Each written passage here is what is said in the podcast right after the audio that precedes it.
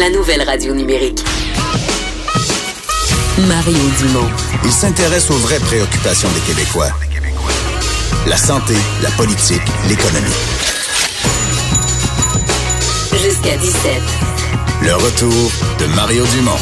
La politique autrement dite. C'est notre segment de divertissement cinéma série, les recommandations avec Simone. Allô, Bonjour. ça va? Ça va très bien toi-même? Ça va bien. On commence par quoi euh, Hein? Aucune recommandation cinéma, on Non. reste à la maison parce qu'à cause de la neige, on sort plus. Entre autres, il y a aussi pas grand-chose qui sort cette semaine. Moi, en tout cas, il n'y a rien qui m'accroche. Euh, j'ai vu Dumbo, j'ai vu ce que je voulais voir. euh, je On s'était parlé de. Shazam là, qui était un gros succès au box-office Ouais, finalement. Ça marchait fort. Ça a marché fort. Les critiques sont mitigées, par exemple. Il y a des gens qui disent que c'est bon, c'est drôle. Il y a des gens qui disent que c'est trop léger, un peu paresseux. On n'est pas sûr. Moi, je suis pas allée. Donc, des recommandations, euh, quoi? D'abord, euh, On va sur- louer des films. on va louer des films. Ben on oui. commence avec Netflix. Oui, sur Netflix, euh, ça vient de sortir, je pense qu'il est sorti le 27 ou le 29, mais c'est euh, McQueen, un documentaire sur Alexander McQueen, qui est un designer de mode anglais d'Angleterre, qui est décédé en 2010. Puis C'est vraiment un très beau documentaire. Pour ceux qui aiment la mode, mais pour ceux aussi qui aiment, c'est juste une histoire, là, c'est un humain, c'est les gens qu'il a rencontrés dans sa vie, puis on voit chacune de ses collections qui ont marqué, qui ont marqué l'histoire, parce que lui, dans le fond, il a travaillé chez Givenchy avec comme 28 ans. C'était vraiment, vraiment un parcours impressionnant, mais c'est aussi très tragique et très triste, mais c'est, je trouve que c'est un, un bon, un bon documentaire à écouter. C'est, c'est léger, mais en même temps, on apprend beaucoup. Mais pourquoi c'est triste? Ouais. Qu'est-ce qui est triste? Ben, il, euh, il s'est enlevé la vie en 2010. euh, la veille, en fait, sa, sa mère est décédée de, de son bel âge et puis il était très proche de sa mère. Puis la, la veille des funérailles, il a décidé de s'enlever la vie parce qu'il était pas capable euh, De vivre les funérailles. de vivre sans sa mère.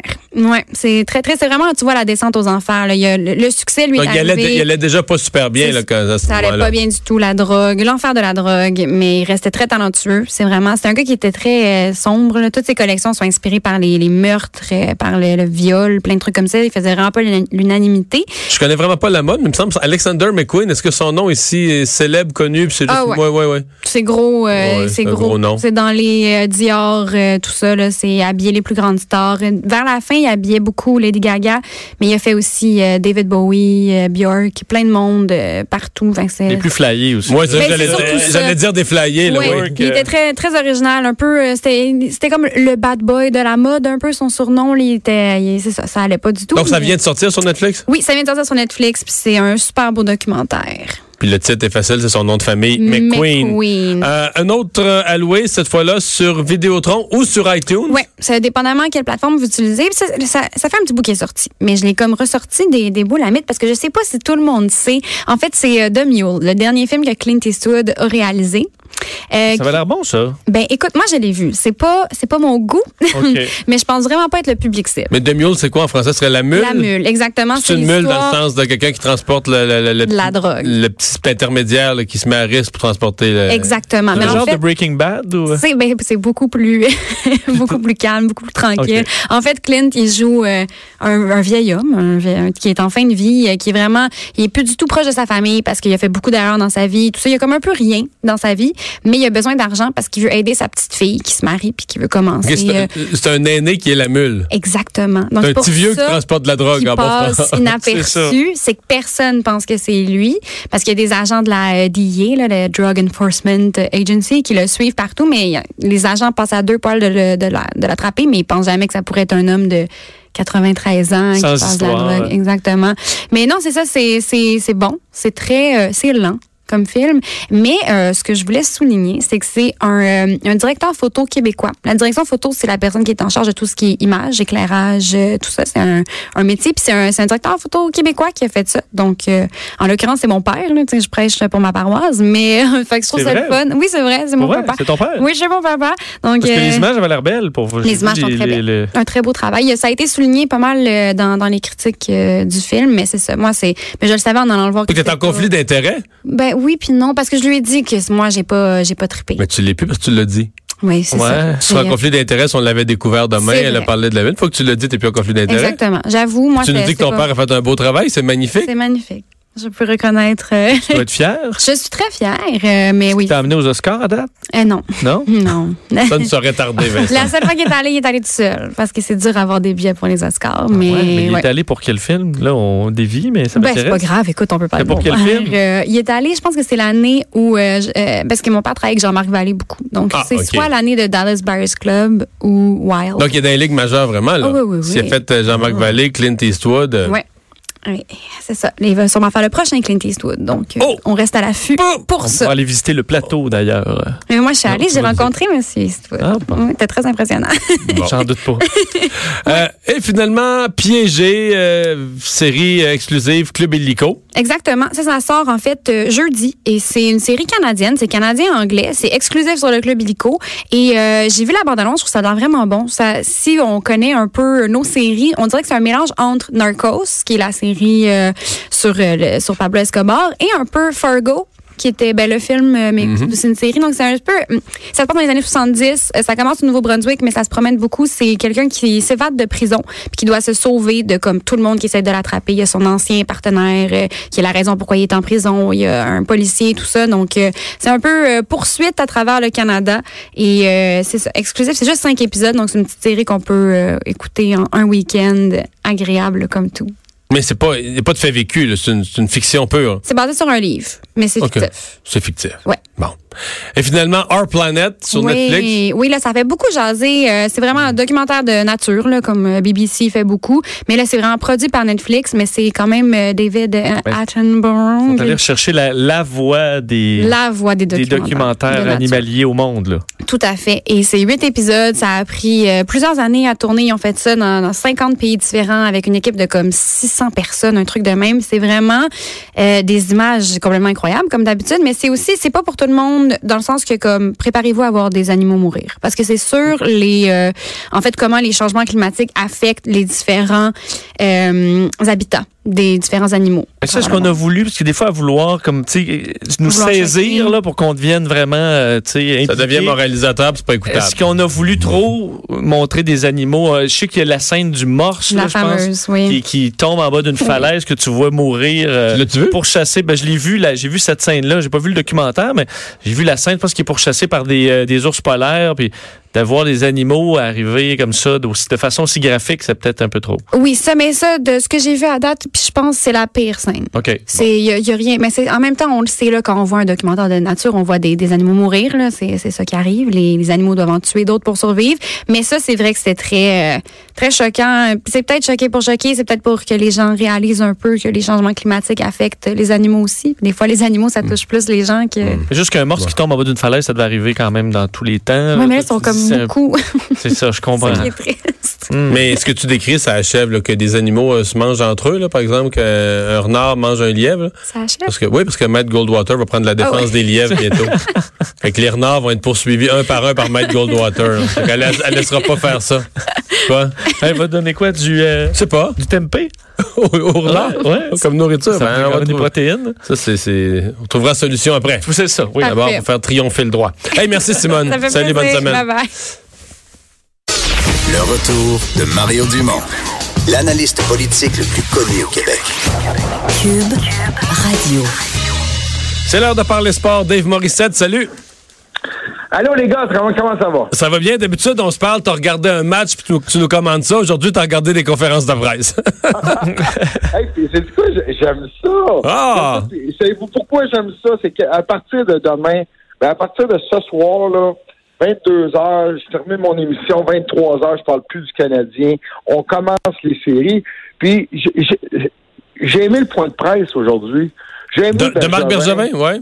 Ouais, ouais, ouais, parce que il, il- y a des années, l'an passé, c'était un peu plus difficile, puis tu le sens, c'est comme en politique, Mario. Tu sais, quand tu te fais mentir en pleine face, c'est difficile. C'est difficile, puis tu le sais, on est capable de les Mais lignes. en politique, c'est très, très, très rare. Ouais. Mais tu sais que le sport et la politique, il y a beaucoup de similitudes. Ah, ouais, ouais. Moi, ce que j'ai aimé aujourd'hui, c'est que Marc Bergevin est prêt à parler des vraies choses. Il va y avoir des, des décisions difficiles. Je pense que le mot d'ordre aujourd'hui, c'était l'attitude. On a réglé l'attitude, là. Fait que là, on n'en parle plus. L'attitude de l'an passé. Puis les joueurs, ce matin, moi, ça fait depuis quoi, 10 heures ce matin, que je regarde tout ce qui se passe, puis j'écoute les joueurs, puis j'attends, je m'attendais pas à grand-chose ce matin, là, mais l'attitude, l'attitude, qu'on n'est pas satisfait, ça, c'est le discours des joueurs ce matin. Mais à partir d'aujourd'hui, là, personne ne doit pleurer. Là. Les gars sont en vacances, je vous le dis, j'ai passé par là, là. Puis mes deux ans à Montréal, le Canadien n'a pas fait les séries. Tout le monde part, puis on se prépare pour la prochaine saison. Dem- demain, demain, tout le monde a des vacances. là. Tout le monde a des billets d'avion, puis ils s'en vont ben, tout partout sur Terre. ouais. puis des... Oui, puis c'est, correct. Tu peux plus pleurer. Quand tu as tout donné, moi, je suis Gallagher aujourd'hui, là. Je donne l'exemple de Gallagher, parce que pour moi, c'est le guerrier ultime, là. Lui, il part la tête haute. Il part la tête haute. Tu peux pas dire, il peut pas partir en pleurant. Pour Charles Ludon, aujourd'hui, puis on l'a vu émotif aujourd'hui, pour lui, c'était un peu plus dur. Il y a été de l'incertitude, il y a une petite famille, ça marche pas. Pas sûr que Charles Ludon va être de retour. Un gars comme Delaurier a hâte que ça se termine, puisque tu fais pas partie de la solution. Mais en même temps, tu as hâte à l'an prochain, puisque tu as encore deux ans de contrat. Lui, c'est un peu moins pire. Tu sais, Mais, tu sais, moi, ce que je retiens du discours de Bergevin aujourd'hui, pour les partisans du Canadien, ce qui est le fun, c'est que Marc Bergevin garde le focus sur la jeunesse, mais il est prêt à améliorer l'équipe aussi. Il faut arrêter de juste aller chercher des Jordan Will, puis euh, je me rappelle plus des, des, des Thompson. Arrête ça. là. Jordan Will, c'est un joueur de sixième trio. puis finalement, il jouait sur l'avantage numérique dans les games les plus critiques à la fin de la saison. C'est ça. Et Mario, c'est de savoir tu sais, combien de temps qu'il peut le faire. Puis tu sais, nous autres, on a toujours la, la discussion à l'interne. C'est correct qu'un Jordan Will qui arrive, qui est motivé, puis que là, on l'utilise, il joue 20 minutes, il n'a jamais fait ça de sa carrière. Mais fais-le pendant 82 matchs. Jordan Will, c'est correct. Mais moi, j'ai hâte de voir ce qu'on va faire le 1er juillet, l'aide qu'on va amener. On va savoir un gars à un moment donné pour jouer avec Weber. Mettez, c'est correct, c'est le fun, puis tout le monde l'aime. Mais je parle d'un défenseur d'impact. Je comprends. Mais là, dans les propos de, de Marc Bergevin, on, a- on a eu, on a écouté une minute live, euh, on a fait écouter en direct à nos euh, auditeurs. Oui. On a entendu dire Antiniemi, on l'a averti, on l'a aimé, ça a été un bon gars, c'est fini, il revient plus. Est-ce qu'il y a d'autres joueurs, toi, quand tu lis entre les lignes, euh, euh, mettons Jonathan Drouin, parle-nous des joueurs que tu as l'impression que pour Marc Bergevin sont des incontournables, versus les autres que tu te dis, eux, pourraient être sur le marché des échanges durant l'été? Ben, tu sais, moi, les, les, les, les, les, les- les intouchables du Canadien, je pense que Drouin, là, puis Drouin, en passant, s'est fait attendre jusqu'à deux heures et demie aujourd'hui, là. Euh, moi, je pense que Drouin, je pense qu'on on parle d'un manque de maturité. On parle d'un gars de 23 ans aussi. Tu sais, Marc Bergevin s'est pas détourné. Il a dit, après Noël, ça a été dur, mais Jonathan voulait marquer des buts. Puis, tu sais, dans la Ligue nationale, faut que tu... Je sais que c'est fatigant à entendre, mais si tu marques pas, faut que tu fasses d'autres choses. Je pense que c'est beaucoup de maturité côté de, de, de, de Drouin. Puis l'entraîneur a perdu confiance. Ça, c'est réglé, mais Drouin, là, cassez-vous pas la tête, il reste encore quatre ans sous contrat. Là. Il s'en va pas à nulle part. Il fait partie de la solution. Euh, Domi fait partie de la solution. Andrew Shaw, oubliez ça. Andrew Shaw, on est satisfait. Euh, que ça soit Philippe Dano. Andrew Shaw, la leur signe. Andrew Shaw, lui, son contrat est fini, non? mais il est- non, non, mais il est encore, il est encore, Andrew Shaw est encore sous contrat. OK, il reste, lui, ça, c'est sûr. Oui, oui, oui, il reste, il reste aussi. Moi, le gros problème, le gros problème, bon, est-ce qu'on peut aller chercher un centre? Parce que là, on parle de Suzuki qui s'en vient. On parle de Peeling, tout ça, mais est-ce qu'ils vont être prêts l'an prochain? Je ne sais pas. Mais le Canadien a besoin d'un attaquant de puissance, un gars qui est capable de marquer. Puis la défensive, c'est là le gros problème. Tu sais, là, on a parlé des performances de Carey Price. Là, l'avantage numérique, en passant, c'est euh, ça, été aussi abordé par Marc Bergevin. Il va trouver une, une solution cet été. Mais en défensive, là, t'as Petrie, puis t'as Weber, puis t'as Mété. Moi, Mété, je le mets dans une bulle parce que t'as beau être un défenseur offensif, t'as de l'avenir, mais défenseur offensif, faut que tu marques. Il faut qu'il y ait un but à quelque part. Ouais, zéro but, là. Défenseur offensif avec ça. zéro but. Ben, mais c'est la première paire de défenseurs. Regardez à travers la Ligue nationale, là. Faites le tour, là. Je- je- J'en vois pas, là, qui ont pas de pu comme ça. Fait que c'est le fun, Mété. C'est une belle solution. On, on l'aime beaucoup. Mais le, le problème est en défensive. T'as pas, on Ouais, mais pas Weber, là. Weber vieillit, là. Euh, ça, on le sent que ça a ralenti. Il y a une coupe- 33 ans. 33 ans. Ouais. Avoir 34 Ouais, cet mais- été, mais- là. Ouais, 34 cet été. Puis Price a parlé, mais et tu le dis, c'est ce que j'ai aimé de Carey Price aujourd'hui? Un, Carey Price part la tête haute, là. Et euh, il a dit, il dit, moi, il dit, la, la- la- fenêtre d'opportunité, c'est là, là. On parle toujours de la fenêtre. Et on a questionné après ça Bergevin là-dessus. Et il dit, parce qu'on parle toujours d'une équipe jeune, puis une équipe, pas reconstruction, là, mais on parle d'un reset, là. tu sais. Et, euh, mais, et, et Bergevin, parce qu'on faut pas oublier, là, on a des joueurs d'impact. Weber, c'est un, un gars de 33 ans. Euh, Price a 31 ans. Fait que ces gars-là veulent gagner là. C'est pour ça qu'il va, c'est ce qui va forcer Bergevin, justement, à aller chercher de l'aide. Mais, euh, tu sais, je pense pas que Price veut passer une autre saison comme cette année. Fait il va falloir, moi, la défensive, je vous le dis, défensive, faut que tu bouges. Faut que tu sais pas avec des Fallen, c'était cute aujourd'hui, puis il est content, puis il aime l'ambiance à Montréal, il aime les partisans, puis ils ont vécu des beaux moments, mais ils ont pas même pas